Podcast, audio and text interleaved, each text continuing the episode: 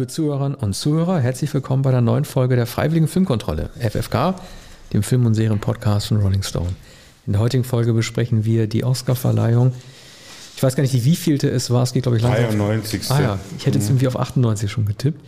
Die am Sonntag stattfand, die gehen wir heute durch. So, alle Tops und Flops. Es war ja eine Oscarverleihung, wie es sie noch nie gegeben hat. Natürlich unterscheidet sich jede Oscarverleihung von der anderen, aber aufgrund der Corona-Pandemie fand sie jetzt in, in einem, äh, einer Untergrundvorhalle, einer U-Bahn-Station statt. Sah ein bisschen aus wie so eine Eisdiele. ja, aber die Tische waren so angeordnet, allerdings mit großzügigem Abstand, Jahre als es früher bei Eisdielen war. Westdeutsche äh, Fußgängerzone Bistro, so sah das diesmal aus. Und äh, eigentlich hatten wir vor, jede Kategorie, haben wir ja gerade besprochen, nach der Chronologie durchzugehen, wie sie der uns verfügbaren Datenbank ist, die das so ein bisschen nach äh, Hierarchien ordnet, also bester Film. Aber ich würde ganz gerne mal kurz so ein bisschen, das ist mir wirklich jetzt erst gekommen, will ich gar nicht reinlegen, Arne, in einer Kategorie, die gerne vorschieben, weil ich nämlich gerade über die Sitzordnung nachgedacht habe. Und zwar bester Nebendarsteller. Da hat ja Daniel Kaluuya gewonnen für Judas and the Black Messiah. Er hat unter anderem Sascha Baron Cohen aus dem ähm, Weg geräumt und meinen Favoriten Paul Racy für Sound of Metal leider auch. Aber weil wir gerade über die Sitzordnung gesprochen haben, Arne, ist dir eigentlich aufgefallen? Also Laura Dern hat ja die, äh, die Vorjahresgewinnerin, hat ja die Nominierten und den Gewinner vorgetragen, wie unglücklich die Regie ge gewesen war, weil sich nämlich Daniel Kaluuya als er angesprochen wurde von Laura Dern, als sie alle Rollen vorgestellt hat, da musste der sich in seiner in seiner halbmond gebogenen äh, Eisdielen-Sitzreihe zu ihr umdrehen und so ganz ja. unbequem sich zu umdrehen, um sie also anzugucken. saß weit vorne, oder? Ja, ja, genau, sie stand und hinter ihm. stand mitten ja. im Publikum, also standen fast alle eigentlich im Publikum, die, die, präse Aber das ist doch präsentiert so, haben. Das ist doch so schlecht durchdacht. Also ich meine, wenn er sich umdrehen muss, und man hat ihm den Unwillen im Gesicht doch abgelesen. Ne? Da wird jemand adressiert und muss sich trotzdem umdrehen. Also klar, man muss Abstriche machen, weil das, äh, weil das eine Herausforderung war dieses Jahr. Man konnte da nicht mehr in diesem Chinese Man's Theater oder sowas machen.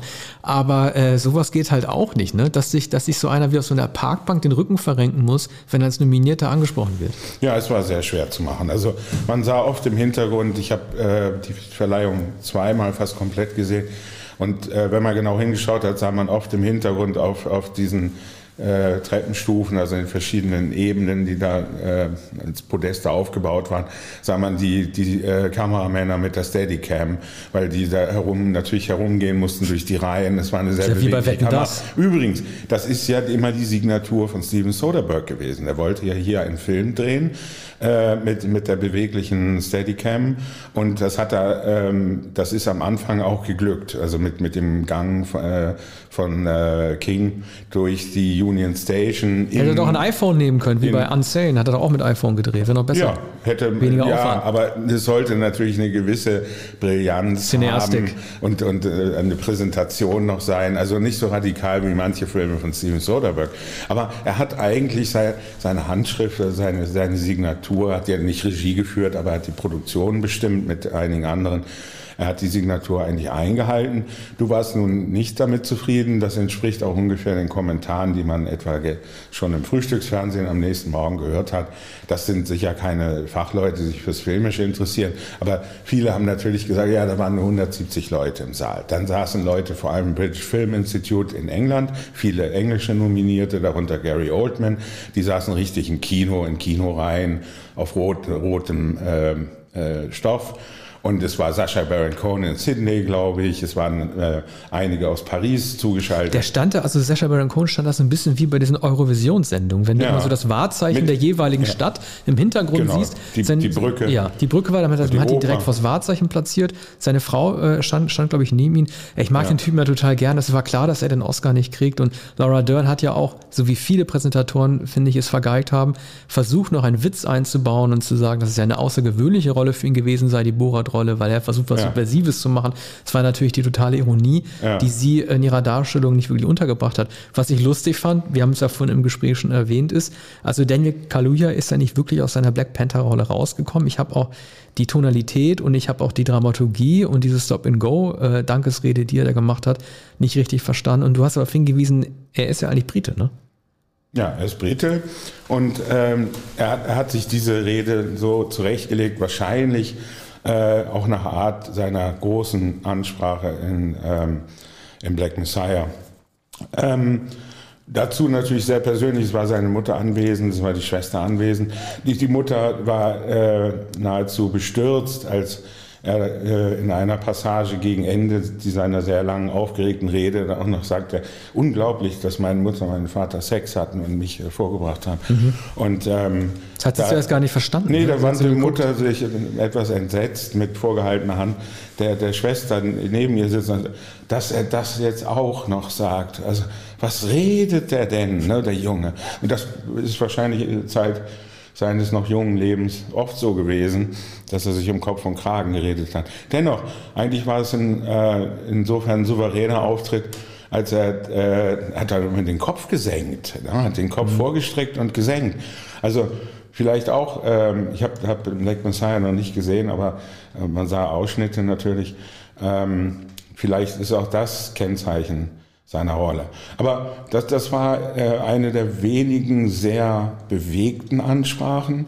Ähm, Aber leider auch eine absolute, weil es leider, ne? Es war halt auch eine absehbare Kategorie, ne? Wir haben beide auf ihn im Vorfeld getippt. Ja. Und das hat ja so auch hingehauen. Also äh, Paul Racy, der die vielleicht bessere Darstellung geliefert hat, äh, war eigentlich nicht, hatte eigentlich nicht wirklich Chance. Ja, ne? also Racy ist, der eigentlich kein Schauspieler ist, der übrigens eine Black Sabbath Coverband seit vielen Jahren unterhält, ähm, der aber ähm, als Taubstummer? Die Eltern waren taubstumm und er hat deshalb die Gebärdensprache. Ach, er selber ist ja, gar nicht ja. taubstumm? Nee, nee. Der, der Ach, hat die Gebärdensprache gelernt. Äh, er selbst ähm, ist nicht taubstumm und hat auch äh, im deutschen Fernsehen bei Steven Gätjen äh, Auskunft gegeben vor der Oscarverleihung. Mhm. Und ähm, die Rolle, die er spielt, ist natürlich auf die absolute Ruhe und, und, und ähm, Überlegenheit ähm, angelegt. Und es hat nicht das Mitreißende von Kalurs Darstellung oder der Rolle, die die Kalur natürlich ja. spielt. Ne? Black Panther, der mit 21 Jahren äh, erschossen wurde. Gut, machen wir mal und, weiter, oder? Achso. Und deshalb hatte ich ihn leider keine Chance. Er wusste ja. das eigentlich auch. Er war aber sehr, sehr geehrt davon, dass er ja, vor allem der, im Alter der jahrelang nie eine Rolle Eben. bekommen hat und schon gar keine ja.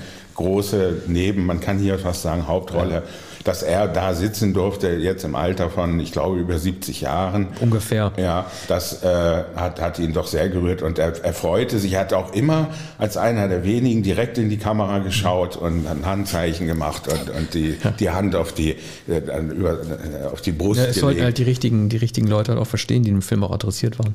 Machen ja. wir mal äh, weiter. Jetzt versuchen wir wirklich chronologisch vorzugehen. Ich habe kurz einen Ausscherer gemacht bei äh, bester Film. Wir beide hatten ja vorab äh, auf No Man's Land getippt und das ist ja dann auch geworden. Äh, was ich am lustigsten fand, war, dass äh, es sind eigentlich alle, die an dem Tisch saßen, auf die Bühne gegangen, also auch Francis McDormand und alle anderen Produzenten, äh, Chloe Zhao natürlich, die auch äh, den Oscar kriegen würde.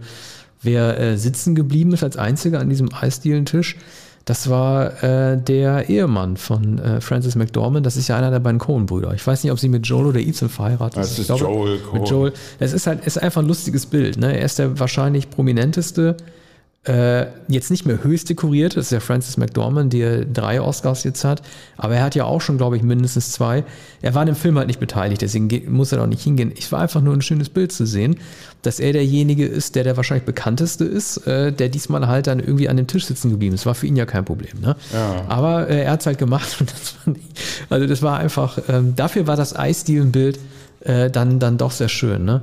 Ähm, die Dankesrede hat sich ja äh, Chloe Zhao mit äh, Francis McDormand geteilt und hat sie ja zuerst angesprochen mit dem Rollnamen. Jetzt ist sie dran, ne? Und ich weiß nicht mehr, wie sie ja. mit Rollnamen heißt, aber dann ist Francis McDormand ja nach vorne gegangen und hat dann aber ins Mikro gesprochen und gesagt, no, Francis. Also sie hat sich irgendwie von ihrer Rolle distanziert, wahrscheinlich weil sie keine Method Acting, äh, Acting Schauspielerin ist und hat sich dann weiter bedankt.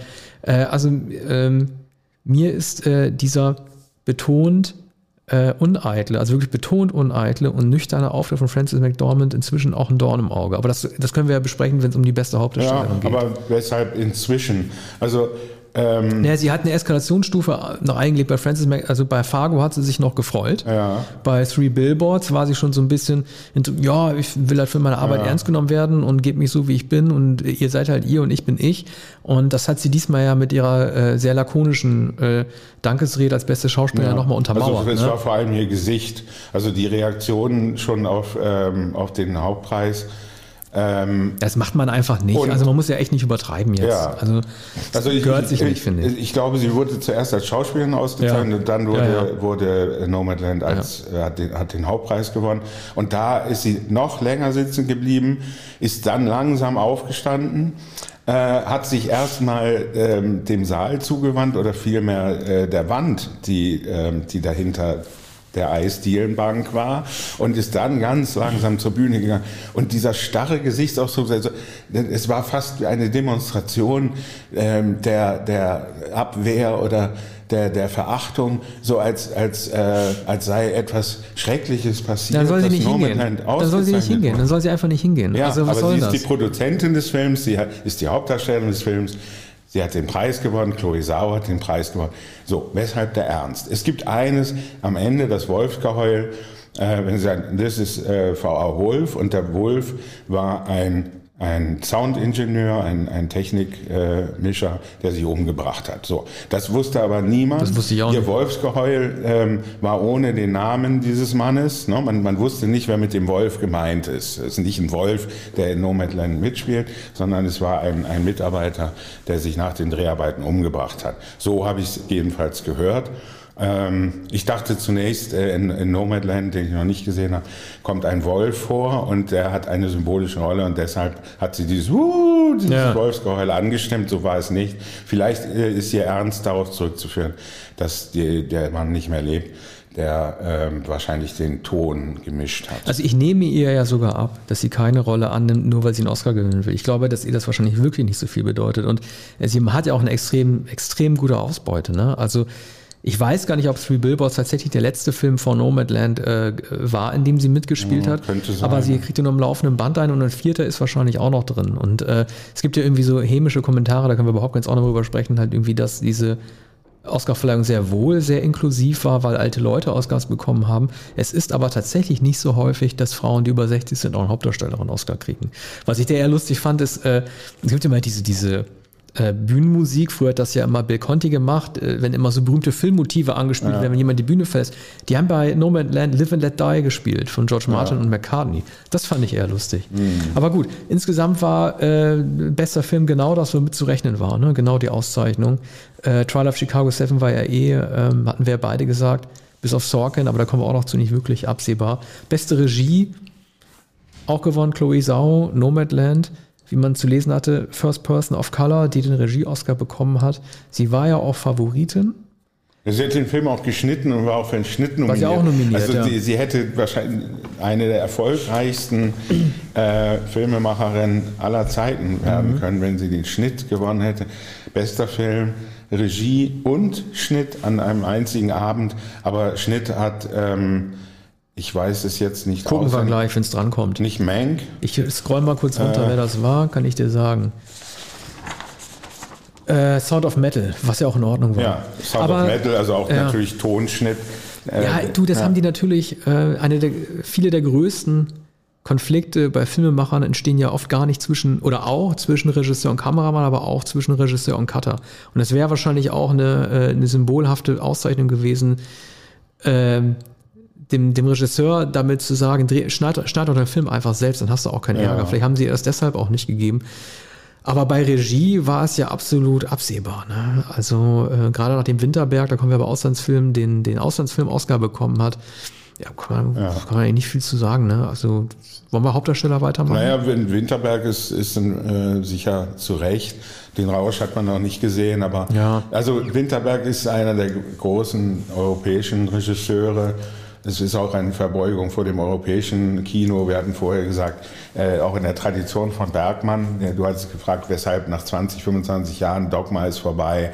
Die großen Filme hat Winterberg schon gedreht. Nur der Mann äh, ist ja eigentlich noch sehr jung.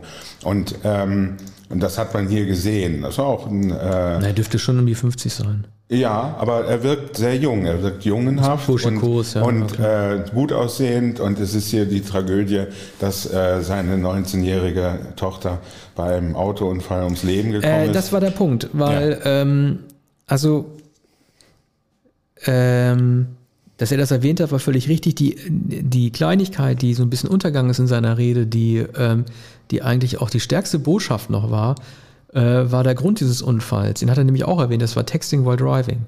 Also sie wurde totgefahren, weil jemand nebenbei an seinem Handy gespielt hat. Ja. Und äh, das ist eigentlich das, was, also Werner Herzog hat ja auch mal sogar einen ziemlich guten äh, Doku-Film gemacht über äh, Texting while driving. Ja. Den kann man bei YouTube, glaube ich, auch sehen. Ne?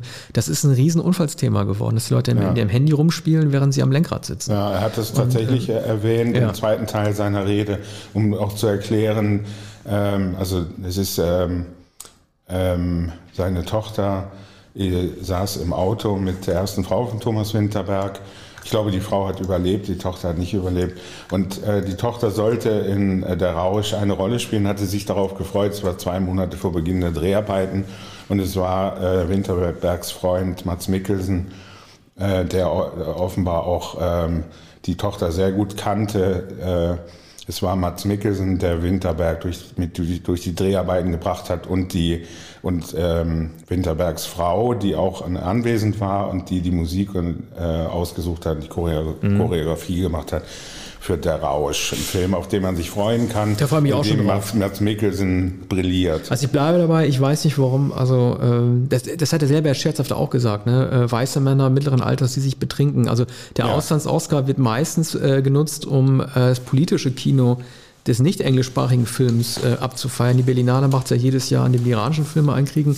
Und äh, von daher war das eine sehr, sehr außergewöhnliche Entscheidung, äh, den Winterberg zu geben. Mich hat es auch ein bisschen erinnert an Zack Snyder, ne? also den der Justice League gemacht hat der jetzt, ähm, das war revolutionär, das durfte vorher keiner, äh, einen sehr alten Film nochmal neu geschnitten auf HBO Max rausbringen durfte, nämlich Zack Snyders äh, Justice League. Dessen Tochter hat sich ja das Leben genommen, die war unwesentlich jünger als äh, die Tochter von Winterberg, die war 17 und ähm, das war vielleicht auch eine politische Entscheidung, halt Filmemacher auch zu ehren, die große Verluste gemacht haben und trotzdem ihren Job behalten haben, ne? also sozusagen auch ihre Leute in Ehren halten. Ja, aber Winterberg war natürlich auch äh, in der Hauptkategorie nominiert äh, für der Rausch Warum auch und in immer? der Regie. Ja, aber das ist doch. Quatsch.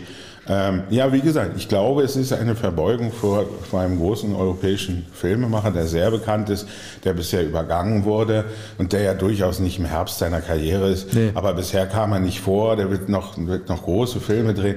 Aber ähm, es machte doch ganz und gar den, den Eindruck, ähm, dass, dass hier jemand ausgezeichnet werden sollte, der in gewisser Weise auch Hollywood-Qualitäten hat. So wie er aufgetreten ist in seinem weißen Smoking, in der, in der, in der Er Smoking-Jacke. hat nur noch, kein, Ja. Er nur noch keinen Hollywood-Film gedreht. Ne? Also Nein, The Hand mit Mikkelsen aber- war ein europäischer Film, der sehr gut war. Dieser Kurs-Film, der sah aus wie ein ZDF-Film. Ne? Ja. Also wie, wie ein 90 Minuten. Der, Ja, das ist gut, aber das ist eigentlich ein Hollywood-Film. Ja, ist es Den ein- hätte, nein, er hätte ihn in Ja. Hollywood drehen können. Dramaturgisch ist das ein Hollywood-Film, der auch ex natürlich insofern. ja, aber die Amis ja, die Amis äh, geben, geben ja keine Filme in, Auftrag, in denen Russen die Hauptrolle spielen. Also in denen russische Char- Na ja. Charaktere. Ja. wann denn? Na gut. Nur wenn die mit, nur gerade bei U-Boot-Film, U-Boot-Film, nur wenn die mit Amis korrespondieren. Ne? Aber da ging es ja nur um Russen.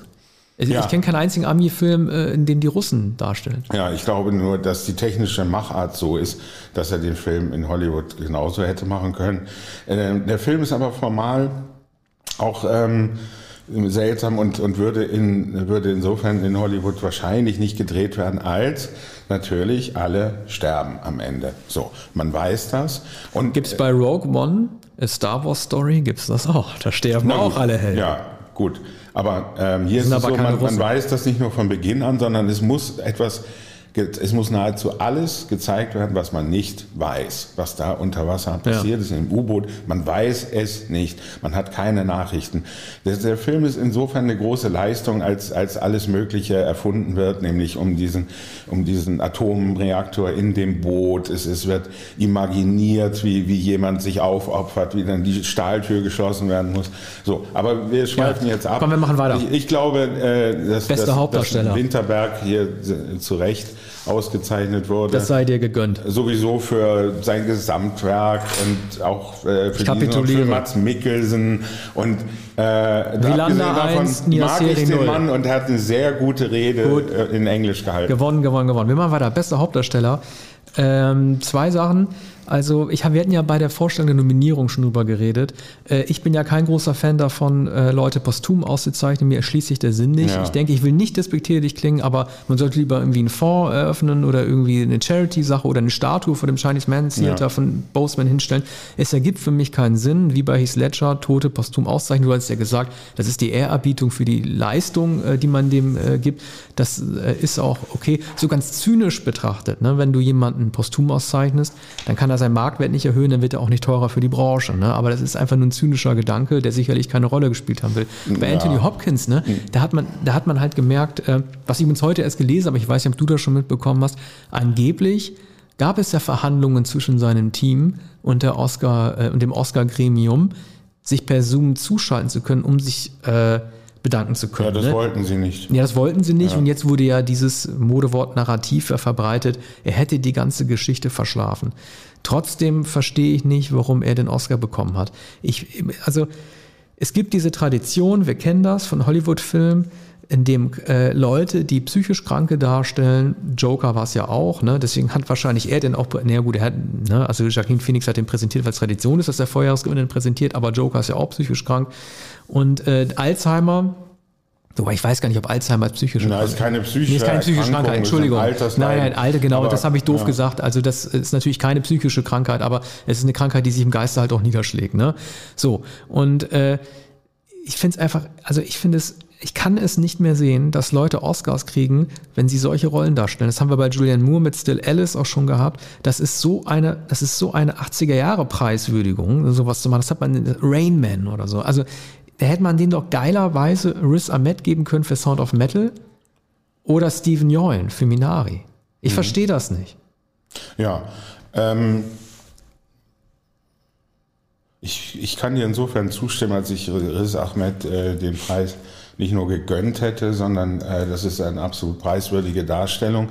Es ist hier natürlich so, der Drehbuchautor, die beiden Drehbuchautoren Christopher Hampton und äh, ich glaube, ein Moment, der französische äh, Autor heißt Florian Seller und der war zugeschaltet aus Paris und der hat sich sehr, sehr bewegt, noch bevor Hopkins den Preis bekommen hat, äh, gegen Ende der Veranstaltung. Oh, darf ich dich ganz kurz unterbrechen, ja. sonst vergesse ich das. Mhm. Den Dreh, äh, der wurde jetzt, ich glaube, es war der einzige, der zugeschaltet war und den über, äh, überreicht bekommen hat dann, ne? Auf eine außerhalb Ja, da stand jemand, ja. der. Aber wie wird denn das, wie wird denn da die Spannung äh, inszeniert zwischen denen, die angeblich nicht wissen, dass sie den bekommen? Mm. Der muss doch gesehen haben, dass da einer mit einem Säckchen steht ja. und den den Oscar gibt. Aber das du kannst ja nicht bei das jedem. könnte ein Plastik-Oscar äh, Ja, natürlich. Sein. Aber ja. wenn, wenn du außerhalb, wenn du siehst, dass jemand schon dort wartet und dir etwas übergeben will, das maskiert ist, also sprich ja. diese Oscar-Statuette. Aber man machen die das, machen die bei anderen, also haben die anderen das dann eigentlich dann auch gehabt? Man sah bei anderen Zuschaltungen, dass auch Oscars da standen. Ja also, gut, aber ja. Äh, steht da sozusagen so ein Oscar-Dummy für, für, jeden zugeschaltet? Okay, ja. also jeder, also jeder hätte denken können, dass, dass, ich, dass er das kriegt. Es musste da, ja jeder weil denken, sonst ist dass ja keine er die. Chance hatte, den Oscar zu gewinnen. Gut, also haben die auch so ein Dummy dahingestellt, notfalls? Vermutlich, vermutlich. Ist aber auch mies, ne, dass du außerhalb es hat, ne? es hat nur sonst keiner der Abwesenden, die in Paris, in London oder in Sydney standen, einen Oscar gewonnen wenn man das überprüfen würde. Okay. Keiner, der, der ja. nicht dort war, oder kaum ist jemand. Florian Christopher Hampton war in London, der Co-Autor von The Father, und Florian Seller war in Paris. Beide waren nicht da und haben den Drehbuchpreis gewonnen und Seller hat gesprochen. Und Seller sagte, äh, hat, hat sich sehr bewegt und noch immer verblüfft, dafür bedankt, dass Anthony Hopkins die Rolle angenommen hat. Und er sagte eines, und dem stimme ich vollkommen zu, er ist der größte lebende Schauspieler. Ne? Hast du gesagt, und, ja. Und die, die Schauspielgilde äh, hat sich für Anthony Hopkins entschieden. Und die Schauspielgilde weiß, wie, wie so eine Rolle zu spielen ist. Und es sind immer Schauspieler, die sich für solche Darstellungen wie Dustin Hoffman in Rain Man, für Harrison Ford, ähm, in äh, einem Film, ich habe den Titel vergessen, in Sachen Henry, äh, die sich begeistern für solche Darstellungen Ja, äh, von aber- psychischer Krankheiten, körperlicher doch- Behinderung Ja, und klar. Aber ich dachte, das Gremium wurde neu strukturiert, aber es werden auch mehr Leute da reingezult, die diesen Diversitätskriterien entsprechen. Die werden doch niemals den alten Hopkins gewählt haben. Aber, ja, aber warum nicht? Schauspieler nicht. wählen Schauspieler. Und, und sie haben hier den größten unter ihnen ausgezeichnet. Ich glaube nicht, dass, dass Chadwick Bosemans Rolle dafür gereicht hätte. Natürlich nicht. Für, für Riz Ahmed haben auch- sie, sich ja. nicht, haben sie sich nicht entschieden. Ich glaube, Oldman war weil ihnen letztes Jahr nicht so gut Jahr. Ja, das ging nicht, aber. Schauspieler äh, mögen einen Film, ja. Sound of Metal, der kein Schauspielerfilm ist. Aber Im Wesentlichen mögen der, der solche Film hat auch Filme überhaupt nicht keine. so gern wie aber Hopkins, der Film hat ja noch nicht mal Wellen geschlagen. Also äh, man zeichnete gut. Ich meine, René Selwegers Film war auch so ein 80er Jahre Oscar. Äh, äh, Judy Garland nachgestellt, halt irgendwie, okay, gut, ne, das kann man nochmal wie in den 80er Jahren so einen Oscar geben, aber Anthony Hopkins hat ja, äh, also noch desinteressierter am Oscar könnte jemand gar nicht sein. Der hat doch auch bei, als er den Papst gespielt hat, ist er doch auch schon nicht hingereist und das war noch vor Corona. Da hat er auch schon keinen Bock hinzugehen. Und dieses, dass man nur das äh, Porträtbild einblendet, äh, Ja. taken in, in behalf, Ja. das habe ich zuletzt mal in den 90er Jahren gesehen, dass einer da nicht hinreist. Und das Lustige ist ja, also das kann ja, das kann ja zum Beispiel Woody Allen, ne?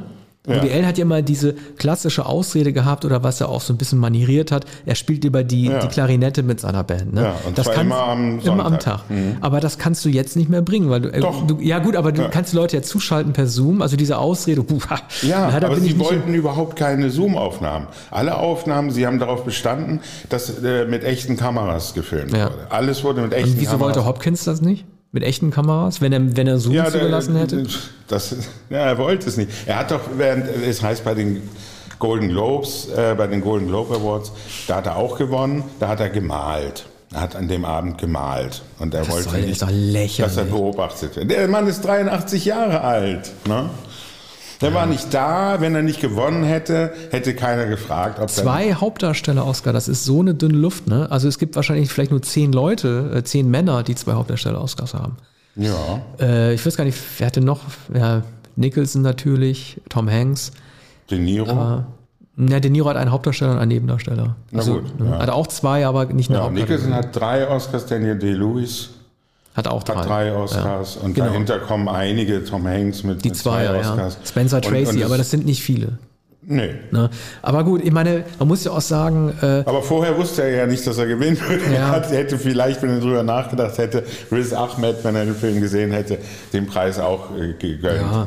Ich meine, er hat, er hat dann nachher nochmal Chad, Chadwick Boseman nochmal äh, gelobt. Also ich habe den Film mit, Chad, mit, mit Chadwick Boseman nicht gesehen, aber ich bleibe dabei, es, gibt, es ergibt für mich keinen Sinn, wenn du Leut, Leute nach ihrem Tod mit dem Oscar auszeichnest. Ja, nein, das ist hier nicht, äh, Ja. ist hier nicht geschehen. Und ähm, man, man, man darf ja auch dieser Jury von Schauspielern nicht unterstellen, dass sie solche äh, Motive, äh, von solchen Motiven getrieben werden. Ich glaube, dass hier, äh, dass hier der große Anthony Hopkins ausgezeichnet werden sollte.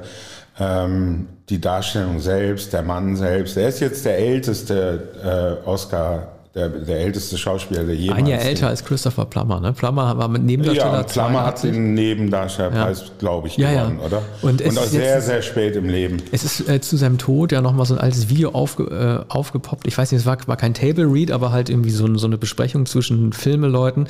Da hat sich über Terence Malick nochmal aufgeregt. Christopher Ja. Plummer meinte, er ist ein guter Typ und so weiter, aber äh, der weiß einfach nicht, wann man eine Geschichte beendet. Ja. Der war zu konfus. Der hat jeden stimmt. Tag sein Drehbuch verändert. Das stimmt. Die haben ja New World zusammen gedreht, 2005. Und er hat immer gesagt, der kam nicht zum Punkt, der war zu zerstreut. Das hat noch nie jemand über Malick gesagt. Alle wissen es eigentlich, weil man die Filme kennt, gerade die letzten. Aber er hat äh, ne, wie eine Schnabel Klammer musste ja keine Rücksicht mehr nehmen. Er hat die ersten Filme, ich glaube, noch Ende der 40er Jahre, Anfang der 50er Jahre gedreht und äh, hatte eine mindestens 60-jährige, 70-jährige Karriere. Mhm.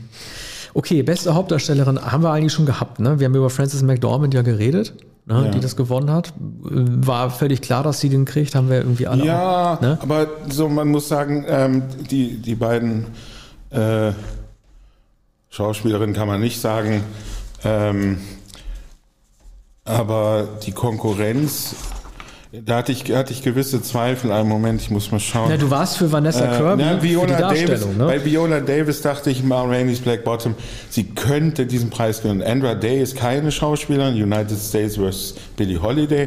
Aber Andra Day, die auch einen sehr glamourösen Auftritt hatte, die mehrfach vorkam, die auch vorne in der Eisdiele im Wartesaal saß. Aber der Film galt Bei- nicht als ja, gut. Der, der Film ist, äh, ist es sicher nicht, aber die Darstellung von Billie Holiday durch Andra Day, das wäre sehr effektvoll gewesen und glamourös, sie auszuzeichnen. Viele Sympathien gehörten natürlich Viola Davis, die auch an dem Abend eindrucksvoll war.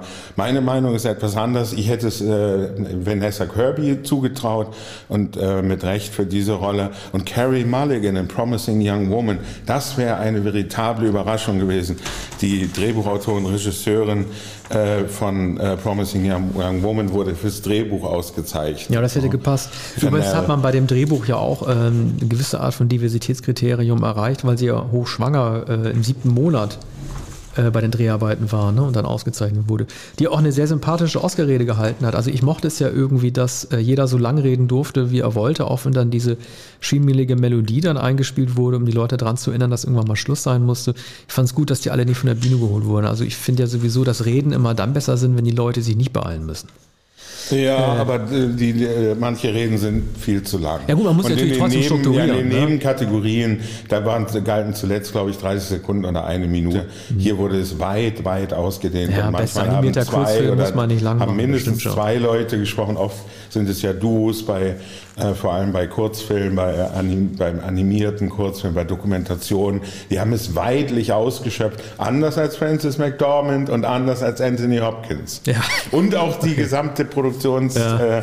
äh, äh, die äh, Produktionsgesellschaft von äh, Nomadland. Auch das war kurz, sowohl Chloe Zhao als auch McDormand, Ja. als auch Anna. Wir haben ja insgesamt fünf oder sechs Leute den Film produziert. Gut, bester Nebendarsteller haben wir schon gemacht, Daniel Kaluuya. Kommen wir mal zur besten Nebendarstellerin. Ich hoffe, ich spreche den Namen richtig aus. Yoon Yeo Young, Minari, haben wir beide leider noch nicht gesehen. Äh, also ich bin richtig froh. Ich bin total froh, dass Glenn Close den nicht bekommen hat. Das war ihre siebte oder achte Nominierung. Aber warum denn das? Weil es Ja, äh, für die das kann ich dir genau Ja. erklären. Mhm. Also äh, ich, wir haben, wir haben darüber in der Nominierungssendung schon gesprochen.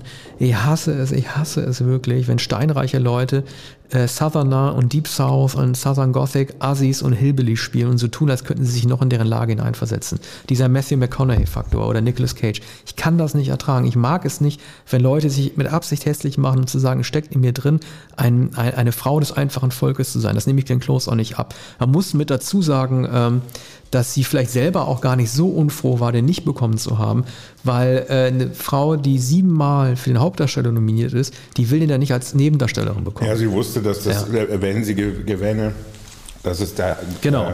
Trostpreis wäre. Die war ja vorn platziert und Brad Pitt kann Frauen. froh sein. Brad Pitt kann froh sein für Once Upon a Time in America letztes Ja. Jahr, weil das ist sein, wird seine einzige Gelegenheit für diesen mittelmäßigen Schauspieler seinen Oscar zu bekommen. Na Aber ja. für Glenn Close, die rechnet immer noch mit Hauptdarsteller und die hätte sich damit dann, dann ab, abspeisen lassen müssen. Aber jedenfalls hat man bei der Verleihung, äh, als später einige äh, äh, Filmsongs eingespielt wurden, hat man gemerkt, dass steinreiche große Schauspielerinnen noch twerken können. Und ähm, das hat sie dann sehr eindrucksvoll gemacht, war natürlich einstudiert.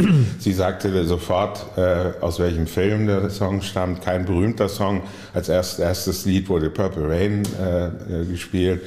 Ähm, und dann sagte sie, "Na, Moment, Moment, Moment, ich weiß aus welchem Film, von 1978.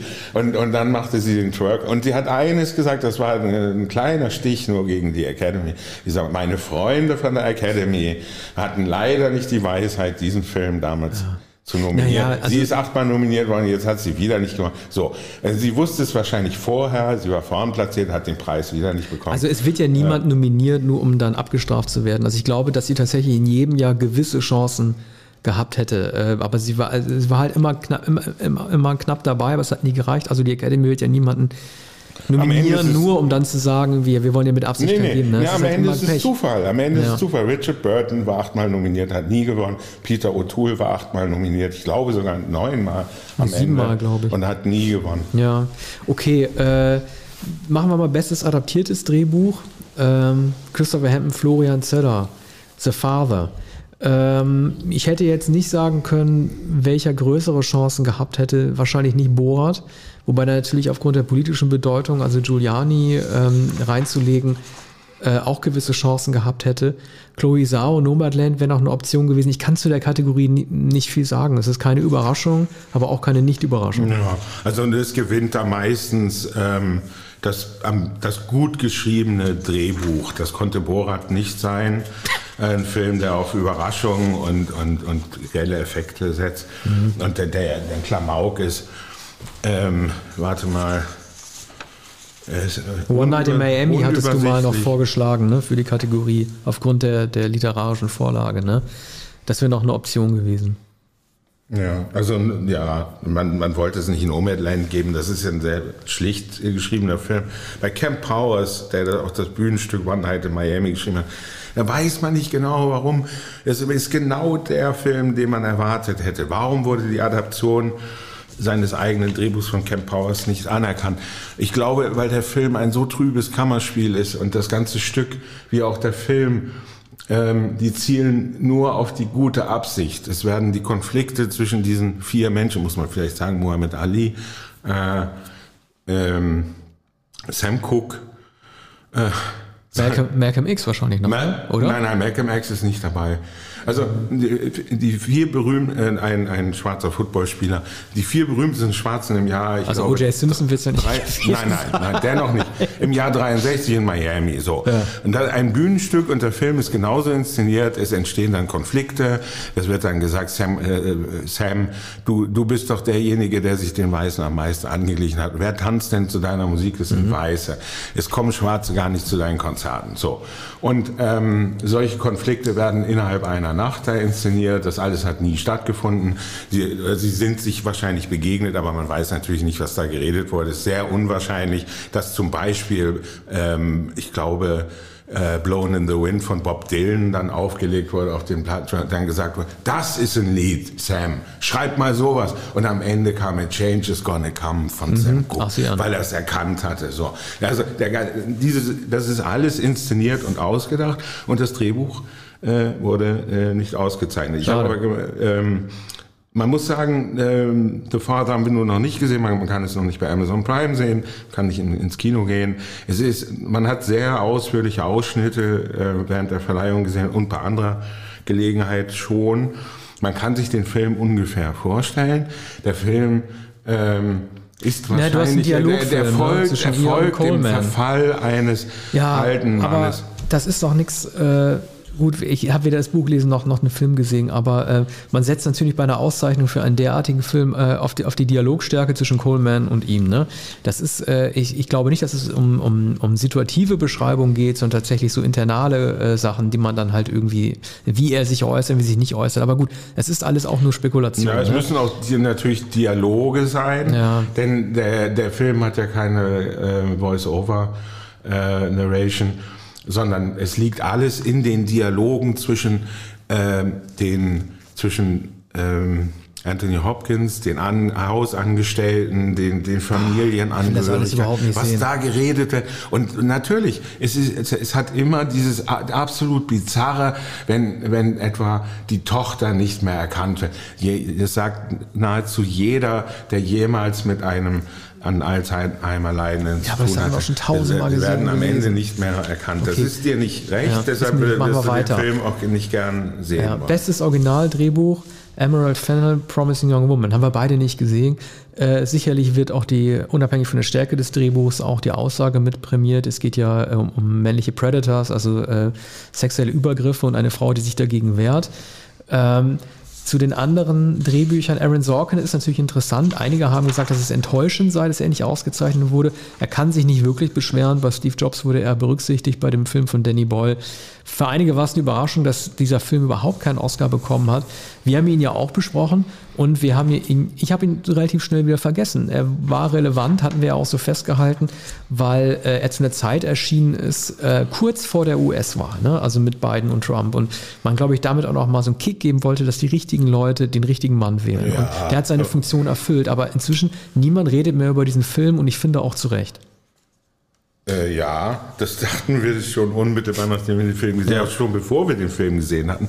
Der Film war bestellt und abgeholt und der war lange bestellt worden und mhm. äh, Sorkin hatte, äh, hatte das Drehbuch ja schon vor Jahren geschrieben, das sollten andere inszenieren. Du hast es damals erzählt, Spielberg oder was. Ja. Und der wäre ein typischer Spielberg-Film, der ist ganz bieder inszeniert auf, auf Effekt hin ähm, ist dann natürlich Period Piece, alle, alles wird vollkommen inszeniert und in, in den ähm, äh, Schwarz, Schwarz-Weiß-Klischees der äh, Gegenkultur und so weiter. Es wird ganz hölzern, werden, werden die Proteste in, in Chicago 1968 gezeigt und äh, die die Polizei als dreinknüppelnd und und dann die die Provokation auch ähm, der der Studentenbewegung da äh, der Demonstration auch äh, kein, äh, kein Ausweis für großes Drehbuchschreiben von mhm. Strauken. Machen wir weiter, ne? Äh, ja, noch, noch eines zu Emerald so. Fennell, die für Promising Young okay. Woman gesehen hat. Stephen Gettchen lobte auf dem am roten Teppich, der äh, weitgehend verwaist war. Da kam hin und wieder mal jemand vorbei. Aber bei der Gelegenheit sprach er mit Emerald, Emerald ähm, Fennell, schwieriger Name, mhm. ähm, und, äh, und lobte den Film und, und strahlte, er war begeistert und sagte das auch äh, Fennell. Und ähm, Fennell äh, war da schon so guter Laune, nicht nur weil sie schwanger ist, nicht nur weil sie solche Triumphe hat. Sie, sie spielt in uh, The Crown und äh, als Schauspielerin, die hat jetzt das Drehbuch geschrieben und hat innerhalb von 23 Tagen Promising Young Woman gedreht mit ihrer Freundin Carrie Mulligan. Ähm, und und man merkte ihr, man merkte ihr die Euphorie an, dass sie da über den roten Teppich gehen konnte, dass sie da in Hollywood war und dass sie sich Chancen ausrechnen konnte und sie hat tatsächlich gewonnen. Der Film ist, ist spektakulär. Es kommen jetzt viele radikale Filme von, von Frauen, Serien auch. Die leider gar nicht mehr England. wirklich im Kino laufen. Ne? Also das sind ja alles Filme, die ihre Premiere dann äh, auf Netflix und Amazon laufen musste. Ja, wir selber gucken ja, wir sind ja völlig verzweifelt. Also ich bin völlig verzweifelt. Ich weiß gar nicht, wo ich zuerst gucken muss, um äh, diese ganzen Filme dann tatsächlich ja. dann also, äh, mal zu sehen. Ne? Also äh, die werden sicherlich ihre limitierten Laufzeiten haben, aber das meiste kommt ja leider immer erst, äh, äh, meistens immer erst später, ne? Okay. Ja, aber es sei denn, es ist eine Originalproduktion ja. von Amazon ja, dann oder ja sowieso. von, von ne? äh, Netflix. Ja. Und äh, Promising Young Woman wird in Kürze zu sehen sein. Mhm. Wie man eben Fernsehserien bei Netflix und Amazon ja. bei anderen Anbietern äh, heute okay. sieht. Okay, machen wir mal weiter mit äh, beste Filmmusik. Ähm, also da habe ich mich mal wieder sehr geärgert. Ich habe es ja schon angekündigt. Ne? Also John äh, Baptiste äh, wurde ausgezeichnet zusammen mit Trent Reznor und Atticus Ross. Baptiste selber, habe ich nochmal nachgeguckt, leitet die Band von der Late Show von Stephen Colbert. Und äh, diese, diese, diese ne, Trent Reznor und Atticus Ross, ich habe mich ja schon mal über die aufgeregt, ich mache es nochmal. Ich kann äh, diese beiden äh, greenigen Leute, ne, ich kann mir nicht, ich kann mir nicht erklären, warum die immer ihre Nominierung und ihre Oscars für diese Musik bekommen, die nicht aus Melodien besteht, sondern lediglich Harmonien aneinander reiht. Das ergibt für mich keinen Sinn. Ich bleibe dabei, ich habe es tausendmal gesagt, ich lasse mich darauf festnageln, das ist für mich Bibliotheksmusik und Tempmusik. Es gibt mhm. in diesem Film Soul, ne, also die Musik für Soul war äh, genauso schlecht wie die von äh, Mank, die sie gemacht haben. Äh, das klingt für mich wie aus Musik, die man in einer offenen mhm. Bibliothek entnommen hat. Also es ist überhaupt nichts Memorables drin. Ja. Das, ist, das, sind, äh, das sind reine Tasten, die gedrückt werden ja. und irgendwelche Presets, die aneinander gefügt werden. Also wie anspruchslos, das ist eine der am tiefsten gesunkenen Oscar-Kategorien ja. überhaupt. Das ist die beste Filmmusik. Das also sind man, keine Soundtracks. Traditionellerweise hätte man James Newton Howard für News of the World den Preis geben. Na, mir geht es gar nicht um Tradition. Also ich, ich will da gar nicht traditionell sein, mhm. um Gottes Willen. Aber, äh, aber es geht einfach darum, dass Musik mhm. ausgezeichnet Komp wird. Komposition. Ja. Das ist nichts. Das ist ohne Scheiß, das ist wirklich nichts. Da hätten sie, hätten sie einen Originalscore von Soul-Musikern nehmen sollen. Das, hätte, das wäre besser gewesen. Aber wer glaubt denn allen Ernstes, dass Trent Reznor und, und Atticus Ross, also auch diese Szenen, die im Himmel spielen, da machen sie auch keine himmlische Musik. Ja, das sind Keyboard-Quinten, die einander äh, da, da gefügt werden. Wahrscheinlich hat sie John Baptiste überzeugt, der als einziger gesprochen hat bei der Verleihung, der gar nicht angekündigt war und als Dritter auf der Bühne stand, als einziger sehr ausführlich gesprochen hat und äh, äh, eigentlich auch nur über sich und darüber, dass er sich gefreut hat mit Reznor und Ross äh, da singen äh, zu dürfen. Man wusste gar nicht, was genau er, welche Funktion er da hatte. Ja, vor allem, wie teilen sich denn, also wenn, wenn, also ganz im Ernst, ne? Also wenn, äh, äh, gut, jetzt haben wir den, den John Baptiste haben wir kennengelernt, aber ich finde es schon verdächtig, wenn zwei Leute sich überhaupt Filmmusik teilen, wie Atticus Ross und Trent Reznor. Mhm. Wieso müssen denn zwei, weißt du, das soll nach außen gezeigt werden. Ja, je mehr Köpfe da zusammenstecken, ja. desto besser wird die Musik. Wir brauchten zwei Leute, um das Konzept zu verwirklichen. Ja, aber also das die ist haben doch bescheuert. gefunden und ja, arbeiten jetzt immer zusammen. Komponisten müssen das alleine mhm. machen. Ich, ich will vor allem endlich wissen, wer von diesen beiden Hanseln, Reznor und Ross, wer da eigentlich was macht. Mhm. Äh, macht, äh, macht irgendwie, ist, ist Trent Reznor da für die psychopathische Stimmung zuständig, wie bei mhm. Nine Inch Nails und der andere ist ein klassisch ausgebildeter Orchesterleiter. Wer macht denn da was bei denen? Wer drückt denn da welche Taste? Ja, wir fragen bei Gelegenheit. Ja, fragen wir bei Gelegenheit. Und äh, bester Song ja. sehe ich hier gar nicht. Ach ja, hör, genau. Ja. Mhm. Das ist ein sehr gutes Stück von Gegenwartsmusik. Ähm, mhm. Die anderen äh, nominierten Songs waren auch nicht schlecht, aber die äh, eher traditionell und ja. balladenartig. Mhm. Und äh, Diane Warren natürlich. Genau, die ich ja verwechselt hatte mit Dionne Warwick. Ja, genau, Dionne Warwick, die, die große Soul-Sängerin. Du, ähm, zum mhm. Schnitt, ne? Präsentiert ja. von Harrison Ford. Also ich bin ja großer Fan von Sound of Metal, deswegen freue ich mich, dass der ja. den Schnitt und Ton bekommen hat, weil ja die, die, die Tonkulisse des Schwerhörigen als auch diese äh, dieses Kreischgeräusch, als der Kopf aufgesägt wird, um das Hörgerät einzupflanzen, mhm. mich immer noch verfolgen, habe ich ja gesagt. Ich will nur mal kurz was zu Harrison Ford sagen. Äh, ich hatte es ja vorhin schon im äh, Vorabgespräch schon mal erwähnt, mir macht Harrison Ford nach diesem Auftritt sehr große Sorgen. Also äh, ähm, nicht, weil er 80 wird ne, und äh, ähm, sein, seine Haare immer noch hat, ne, auch wenn die vielleicht nicht alle echt sind. Und er hat sicherlich, obwohl er 40 Jahre älter ist als ich, äh, nur die Hälfte des Körperfetts, aber so fahrig wie er da aufgetreten ist. Ich glaube, er wollte jemanden spielen, der fahrig sein soll, weil er vom Zettel abliest, aber er wirkte wirklich fahrig. Ich mache mir nach dem Auftritt sehr große Sorgen um Indiana Jones 5. Äh, das hätte er sich besser überlegen sollen. Ne? Und ich fand auch den Gag, den er versucht hat aufzubauen, ich habe ihn sofort durchschaut, du ja auch, weil wir Blade Runner kennen. Er hat ja irgendwie die Kritik an dem Film Blade Runner, irgendwie alles war okay bis zum Auftritt von Zora, als sie erschossen ja. wird. Das hat man natürlich alles verstanden. Es war auch nicht lustig, ja, wie es gemacht hat. Viele haben es sicher nicht verstanden. Ja, aber es waren schon gar nicht jüngere Menschen, ja, die den Film ja, aber, nicht kennen. Aber die Pointe und der Gag, dass er halt äh, versucht hat, äh, zu zeigen, dass sich Leute über die, äh, über die, die kontemporäre Würdigung eines Films oder Nichtwürdigung halt irgendwie, dass sie da falsch liegen können, dass, weil Blade Runner wurde damals ja verrissen, wir werden über den Film ja auch noch sprechen, ja. dass sie heute nicht mehr, äh, dass Filme heute als Meisterwerk gehandelt werden. Ich glaube, diese Fallhöhe, dieses Missverhältnis ja. zwischen damaliger Rezeption und heutige Rezeption, das hätte er gar nicht als Pointe unterbringen können. Ich weiß gar nicht, warum, der, und vor allen Dingen, warum dann auch gerade Schnitt. Ja. Also Blade Runner war doch wirklich nicht für den Schnitt bekannt, für die Ausstattung, ja, der Film die wurde, Kamera. wurde oft umgeschnitten und war, war sehr umstritten und, und Stimmt, Ridley Scott musste oft umschneiden. Voice-Over weggelassen. Es geht zum Beispiel um die ja, Voice-Over-Narration. Okay, gut, gut, gut, gut, ja, alles die, klar. Ähm, aber das hat doch keiner verstanden. Also, also den, es war ein etwas komplizierter und auch eigentlich sich selbst feiernder Auftritt, den er absichtlich erratisch inszeniert hat, nämlich äh, nuschelnd, murmelnd, die Haare etwas zerzaust. Und ja, er hat mit dem kleinen aber, Zettel aber es wirkte so, so als wäre es nicht absichtlich. Es wirkte so, als könnte es nicht besser. Möglicherweise. Aber ich glaube natürlich, du hast recht, es war mit Er hat sich nicht so, viel Mühe gegeben, anders in, äh, als in seinen Filmen. Er ist nun tatsächlich eben schon alt. Man sieht Harrison Ford, oder bis vor kurzem hat man ihn niemals als alten Mann gesehen. Ne? Ich habe übrigens den letzten Jones gar nicht gesehen. Ähm, da war er ja schon äh, recht alt. Ja, aber und, da war er gut. Also ja. äh, man muss sagen, dass das Liam Neeson äh, diesen nicht, also Indy war äh, beim vierten Indiana Jones war ähm, Ford äh, bei den Dreharbeiten 65. So. Ja. Für einen 65-Jährigen ist Liam Neeson, der äh, auch noch als Action-Oper äh, herhalten muss, äh, fitter gewesen, aber Ford war in Ordnung. Der hat noch gerannt, der hat noch gekloppt, ja. der hat viele Stunts selber gemacht und der wirkte nicht geriatrisch. Aber dieser Auftritt jetzt, äh, und der Indiana Jones-Film kommt 14 Jahre nach dem letzten, äh, also ich, mich wundert das nicht, dass die Phoebe Waller-Bridges äh, dahinstellen in dem Film. Die hat ja auch, kriegt ja auch eine Hauptrolle, Fleabag. Wird ja so, so, sein Female Companion da in dem Film. Ich weiß jetzt schon, dass sie kein Love Interest darstellen wird. Dafür ist der Altersunterschied zu groß.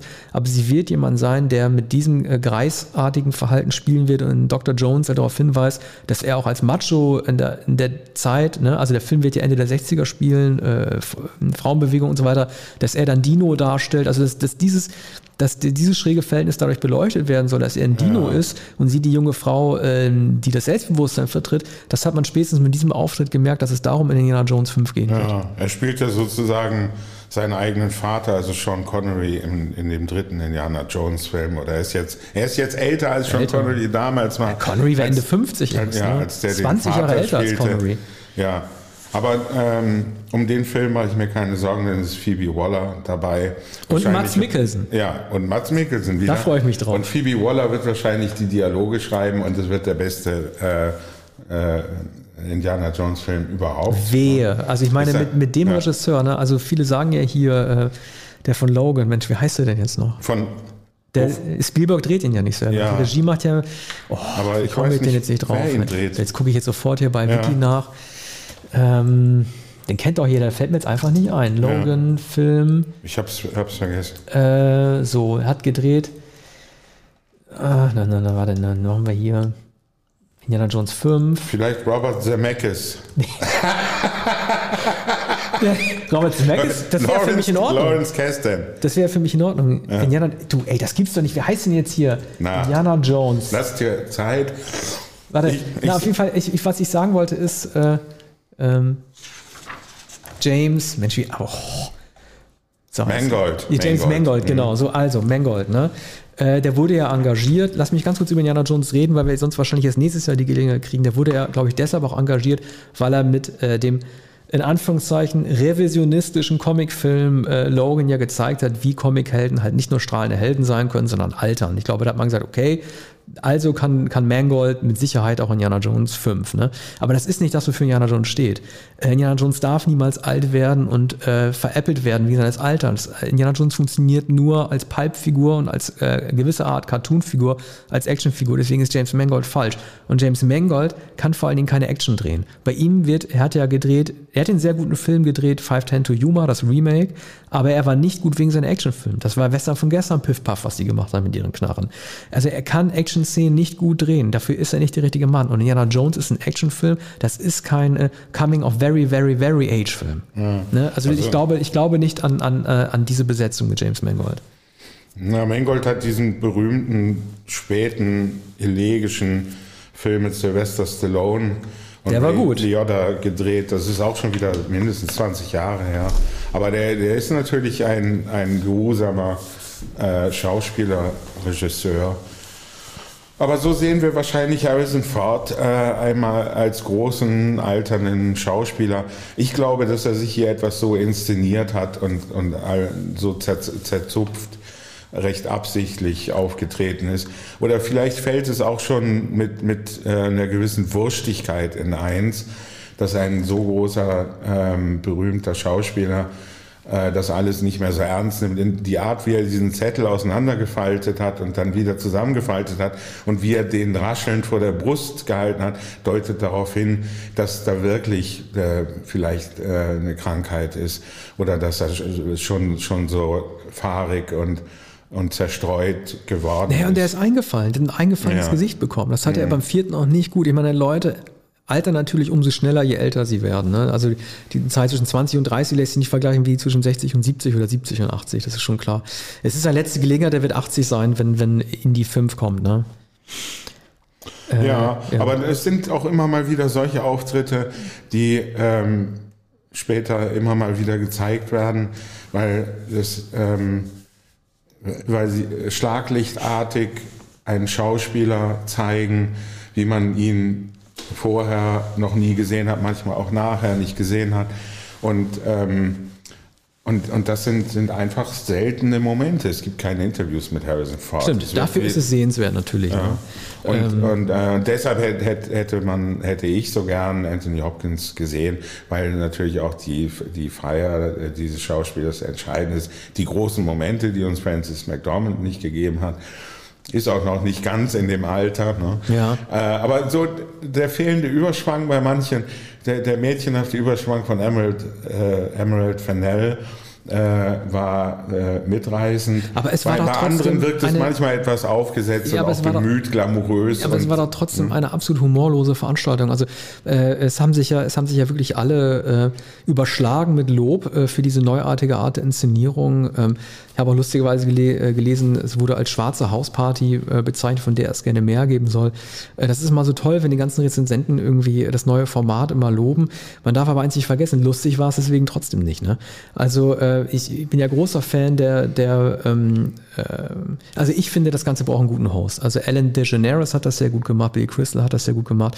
Auch einfach einer, der vorne steht und die Leute, muss es, muss es nicht so überzogen machen wie ähm, David Brent. Martin, nee, also wie, wie heißt nochmal? Nein, nein, nein, nein, ja. der den David Brent gespielt hat. Ich komme jetzt, äh, ähm, bei dem er die Golden Globes gemacht hat, die legendären ja, Verleihungen. Ja. Wie heißt er?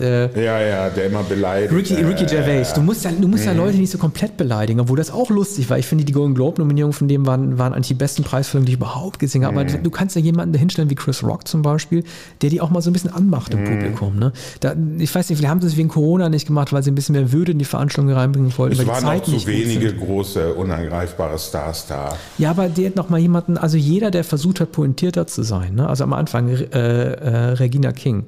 Hat versucht, Gags zu machen, keiner hat gezündet, sie hat verlegen gelacht. Laura Dern, die Ironie, hat auch keiner verstanden. Also man hätte doch zumindest jemanden hinstellen können, der sich mal, der mal durch die Tische mal, den Tisch mal vorbeigeht. Ja. Also, das ist ja der Gag. Also Barbara Schöneberger. Barbara Schöneberger ja. mäßig. Nee, aber es ist doch einfach total lustig, wenn du jemanden hast, der einfach mal äh, durch die Reihen geht und dann die Leute ja. mal anspricht oder so. Das hast du da ja, alles das war nicht auch gehabt? der, der sogenannten Abstandsregeln wegen nicht. Ja, gut, stimmt auch wieder. Man, man, hat auch darauf geachtet, es saßen ja auch tatsächlich immer nur die Paare zusammen, die gemeinsam gekommen waren.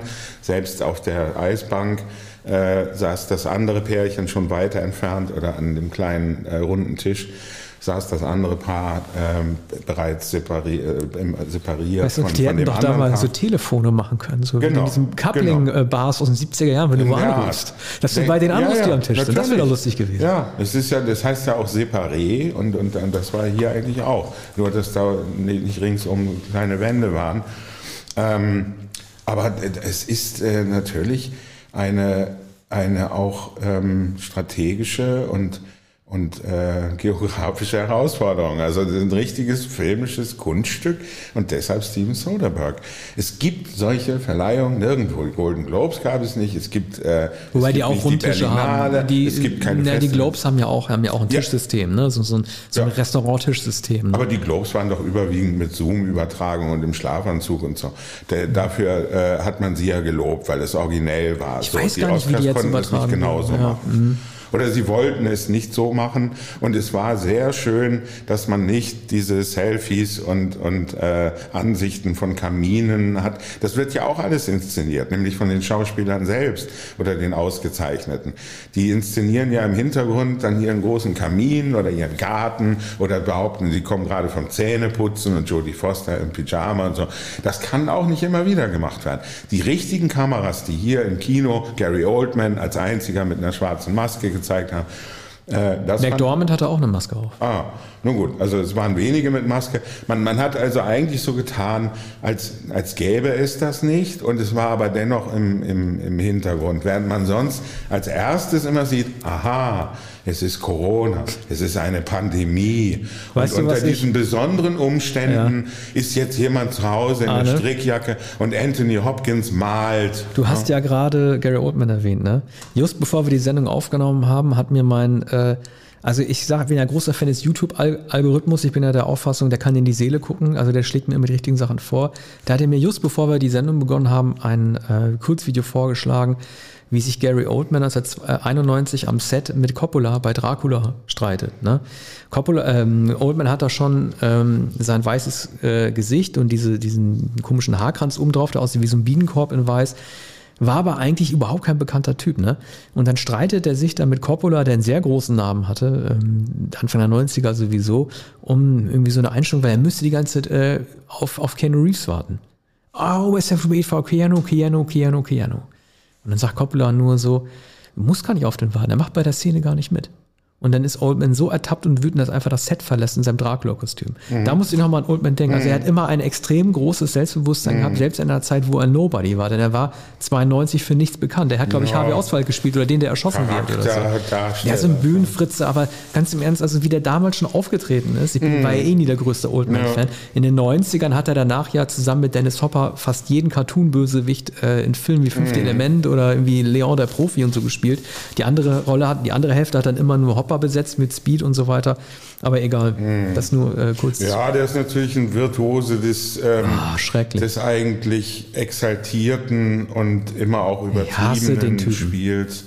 Nun, er hat hier nicht gewonnen und Zum Glück. bei Menk wäre es auch ein Hohn gewesen. Menk hat immerhin natürlich beste Kamera gewonnen, Ausstattung, die glaube ich. Auch. einzigartigen Bilder Ausstattung hat er, glaube ich, auch gekriegt. und Ausstattung auch sehr, sehr zurecht. Ähm, nicht Kostüme wohlgemerkt, das ist äh, dieser Preis ging an Ma Bainey's Black Bottom, der jetzt auch zwei Preise gewonnen hat. Aber immerhin, also äh, Menk hat also Oscars gewonnen und David Fincher freute sich natürlich für, für seinen sehr gut aussehenden Kameramann Erik Messerschmidt, äh, der ähm, Sah aus wie ein Werwolf, ne? Werwolf mit Brille. ja, Also so gut intellektueller, Werwolf, ja. intellektueller Kameramann.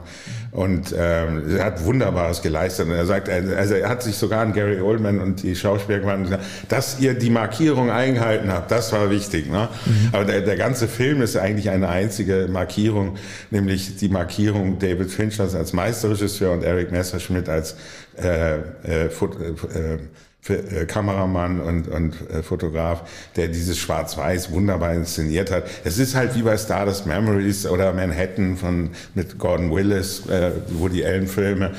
Äh, Man, Ja, man wird, aber man, also man schwelgt, man schwelgt noch einmal. ne? Ja. Ähm, er hat sich bei Gary Oldman bedankt und wahrscheinlich nicht ohne Grund, weil äh, der größte Gegner des Kameramanns ist halt oft der Hauptdarsteller und wenn äh, Kam Kameramänner Glück haben, ist ihr größter Verbündeter der Regisseur. Ja. Also wenn es optimal läuft für einen Kameramann, dann teilt zumindest der Regisseur die Vision.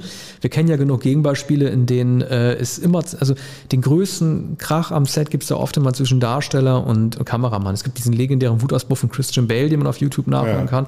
Aber es gibt ja auch diesen legendären Wutausbruch, der in mein liebster Feind gelandet ist. Äh, Ja. Oder war das Wort mit dem Kameramann? Ja, das war der Kameramann. Ja? Kameramann auch, und auch, äh, ja. Kinski. Äh, also, Aber auch gegen den Regisseur da gerichtet. ja, äh, von da hat Messerschmidt, äh, der muss wahrscheinlich mit Gary Oldman auch einiges mitgemacht haben. Ja. Ja. Ja, also ich denke, es ist insgesamt äh, gut ausgegangen und ähm, also für uns, ne, wir haben einiges richtig vorhergesagt. Ähm, äh, Ja, aber du, ich, ja, für mich ist nicht gut ausgegangen. Also ich bin, Nicht? ich, ich liebe Rekorde. Ich finde Oscar-Statistiken toll. Ich freue mich, egal ob mir der Film gefällt oder nicht, freue mich immer dann, wenn ein Film möglichst viel bekommt. Ja. Und das ist in der heutigen Zeit einfach nicht mehr drin. Es müssen zu viele nee, Interessen aber welcher Film wäre das denn gewesen? Hätte Nomadland noch mehr Preise gewinnen sollen? Du, dann hätten sie meinetwegen Mank 10 Oscars geben sollen. Mir gefiel der Film nicht, aber dann hätte er wenigstens 10 bekommen können, weil er in der Statistik nach oben gerückt wäre.